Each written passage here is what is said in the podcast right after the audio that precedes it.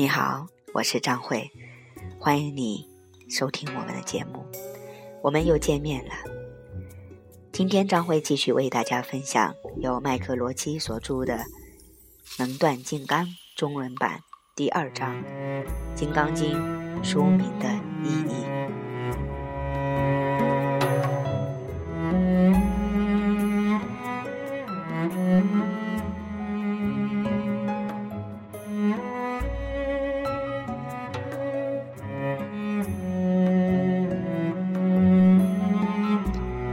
刚经全称《圣般若波罗蜜多金刚能断大乘经》的书名本身就蕴含着巨大的秘密智慧，所以在讨论如何用这个智慧获得成功之前，我们要先谈谈书名的意义。首先，我们来看看丘尼喇嘛对这个书名的解释。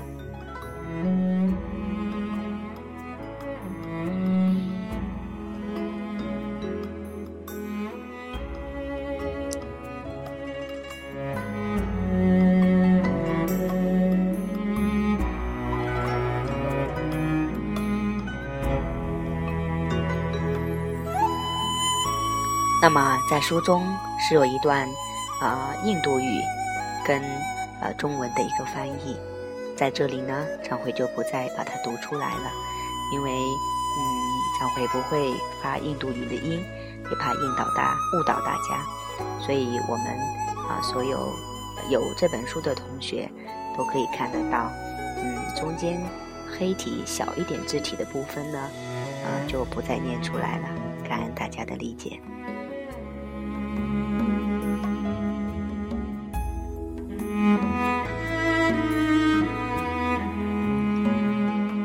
继续，在论述如何获得事业和生活成功时，这个书名中最重要的词语就是“金刚”，就是钻石。金刚在钻在藏传佛教中代表了一切事物所蕴含的潜能，通常被称作空性。一个充分认识到这个潜能的商人。就会明白，在经济上以及个人生活中获得成功的关键。我们会在之后的章节里详细的解释这一潜能。在本章里，我们只要知道这个一切事物中隐含的潜能，从三个重要的方面来讲，类似于一颗钻石。首先，一颗纯净的钻石是最接近完全。纯净的物质形态的东西，比如，我们拿一大块玻璃，就是那种用来做玻璃门的大块玻璃，来做比较。从正面看，这块玻璃似乎是完全纯净的，以至于来访的邻居有时看不到这扇门而一头撞上去，把玻璃都撞碎了。可是，如果从侧面看这块玻璃，或是大多数其他种类的玻璃，你就会看到一种深绿的颜色。这个颜色是由于玻璃中散布的铁元素产生的效应。这种效应在看一块很厚的玻璃时最为明显。纯净的钻石则不同，在钻石行当里，我们评估钻石首先看的是它是否无色。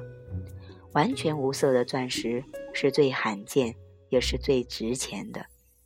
完全无色的钻石被评作地级钻石，用“ D ”来代表无色钻石是有其历史原因的。在当代钻石评估体系产生之前，市面上已有许多不同的体系存在。字母 A 被广泛的用来代表十分高级的或无色的钻石，其次就是 B 级钻石，以此类推。可是。每个公司的 A 级或 B 级钻石所代表的品质不尽相同，于是就会给客户带来许多麻烦。一家公司的 B 级钻石是几乎无色的，可是呢，另一家公司的 B 级钻石可能是中等黄色的。所以新体系的设计人决定，干脆从字母表中稍后的字母开始评级，于是最好的或最无色的钻石就被叫做。D 级钻石，如果有一颗 D 级钻石有一扇窗户那么大，那么从正面看去，它是完全纯净的；而且从侧面看，它仍然同样纯净。这就是完全纯净的事物所具有的品质。如果在你和另一个人之间竖起一堵用钻石做成的几英尺厚的墙，而且墙的表面没有反射任何光线，那么你们是根本看不到这堵钻石墙的。《金刚经》里所隐含的成功潜能，正如这堵钻石做成的墙，它无时不刻不在我们周围。我们周围的每个物体、每个人都具有这种潜能。如果我们能利用这种潜能，它就可以使我们获得个人生活和事业的成功。可笑的是，虽然我们周围的一切人和事物都充满着这种潜能，我们却无法看到它。于是，《金刚经》就来教我们如何见到这个潜能。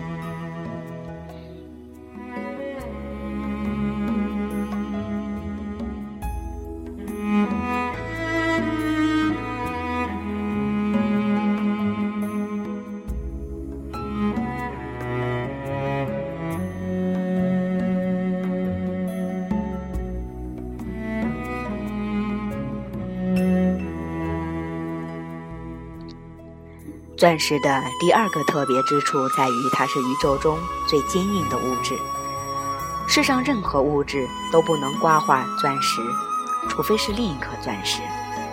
在努氏硬度标度中，钻石要比自然界中硬度仅次于它的矿石红宝石硬三倍多，而且钻石也只能在有软面的情况下才能被另一颗钻石刮化。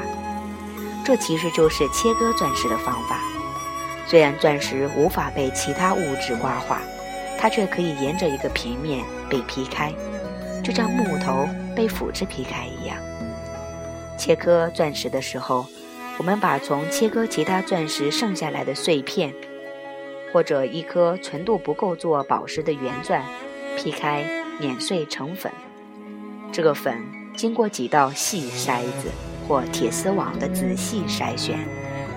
筛成极细的粉末，储藏于小玻璃瓶中，然后我们会在一大块沉重的钢化硬化钢盘上面画出网状细痕，再用一种精制油涂抹在钢盘表面。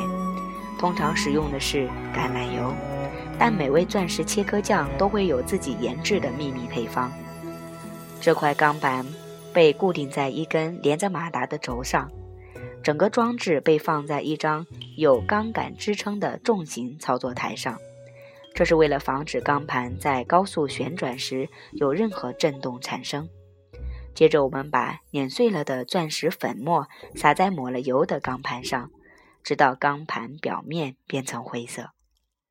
未经切割的圆钻通常看起来和沾了泥浆的鹅卵石没什么区别。就像洗完水一样的棕色或橄榄色的绿色的斑驳表面下面，隐藏着的是一点纯净的晶体。如果你的运气不好的话，整块石头可能就是这样的表层物质组成的。也就是说，你辛辛苦苦切割了一半，才发现你花大价钱买来的原钻其实毫无价值。这颗原钻石头被固定在一个叫做多普的小杯子里。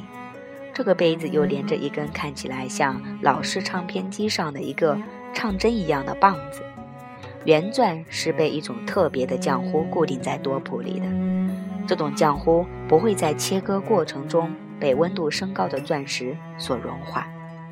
我最初跟着一位叫山姆·什木洛夫的切割师傅学习的时候，他是用石棉和水的混合物来固定圆钻的。一旦当石头变热，石棉就会变干收缩，牢牢地将钻石固定在多普里面。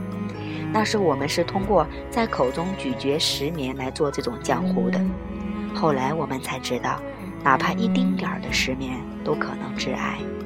我记得有一位切割师就因此而在喉咙附近生了一个大肿瘤。马达启动之后，钢盘就必须毫无震动地旋转起来。所以在某些老式钻石切割机上，将钢盘安装到位，常常会花上我们好几个小时。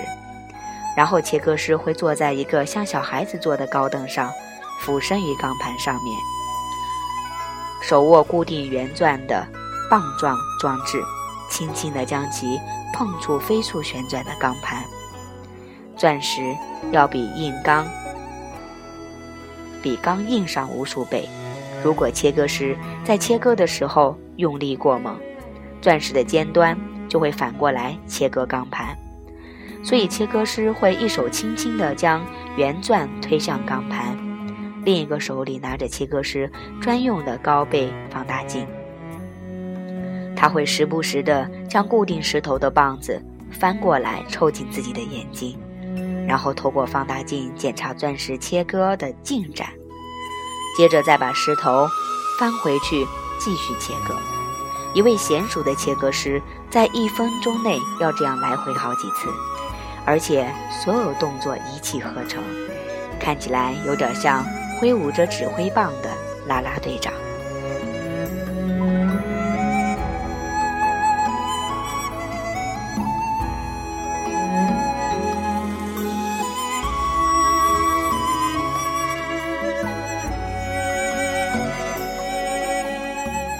当切割师将棒子挥舞到眼前查看钻石的时候。他会先将石头在挂于肩部的毛巾上擦一下，把石头表面的油和粉末擦掉。钢盘在一两分钟内就可以在石头上磨出一个小平面。切割师通过这扇窗户就能看到石头的内部。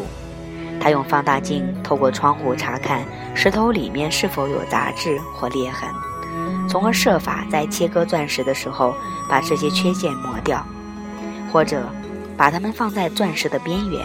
不至于影响到成钻的整体效果。如果成钻的尖端有个黑点儿的话，这个黑点儿会反射到钻石底部的琢面儿，于是整颗成钻看起来好像有许多个黑点似的。这样的成钻几乎一文不值。通过窗户观察并想象成钻的位置，和观察一块大理石并想象如何对其雕琢，十分相似。最佳的利用材料的自然色彩和地质，对一块较大的圆钻做切割计划，可能需要在石头表面磨出多个窗口，然后花上几周甚至几个月的时间来设计几何模型，最大限度的利用圆钻。钻石里面的小黑点通常是被困在一块大晶体里的小晶体。钻石的形成是这样的。碳在火山境内被高温融化，然后又在地下经过极度高压，于是碳的普通结构就变成了钻石的晶体结构。很小的钻石却可以在十分不同的环境下生成。例如，当含有碳的陨石撞击地球的时候，在地里被撞出的陨石坑中央会生成一些很小的钻石。这些可爱的钻中钻可能成为钻石里的黑点，也可能因为生成位置恰当而处在原钻石头里的盲点位置。不管哪种情况，都是让切割师头痛的事情，因为这些钻中钻会在原钻里面形成很小的压力区。当切割师按照设计的方案将圆钻推向钢盘来进行切割的时候，会遇到顽强的抵抗。虽然抹了油，石头还是会在与钢盘摩擦时发出愤怒的尖叫。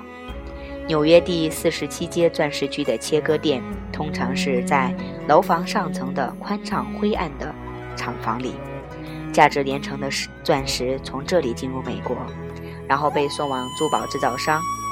厂房里面一排接着一排的切割师，个个都俯身于切割台上，迎着阻力将圆钻的皮面。推向钢盘边缘，每块石头都像坏了的刹车一样在尖叫。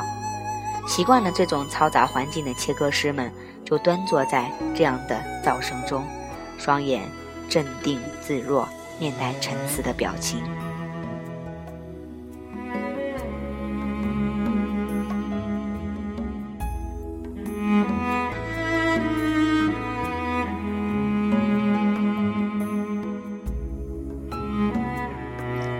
石头和钢盘之间的摩擦会生出很大的热量，以致原钻石头很快就发出强烈的刺红色的光。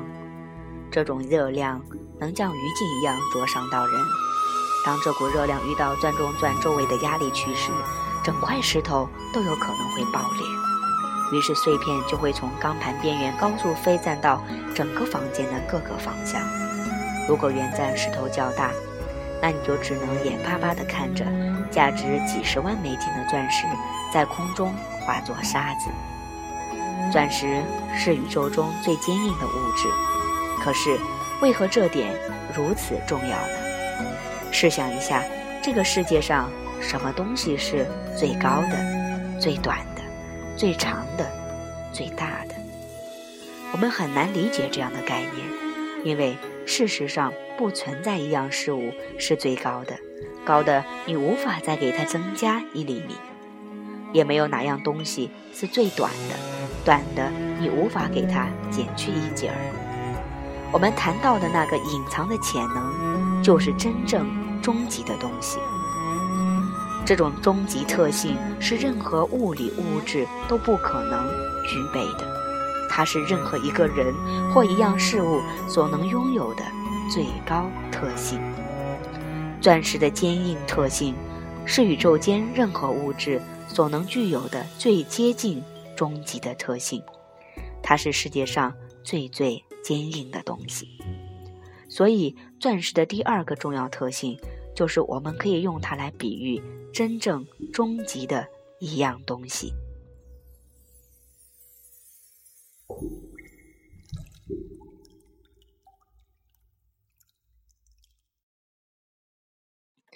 好了，各位亲爱的同学们、朋友们，我们嗯今天的分享呢就到这里，在这一章还剩下一部分，我们在下一期当中再分享给大家。最后是张辉自己的一点心得。这一章让张辉体会到的是，原来我们戴上的戒指也是来之不易的。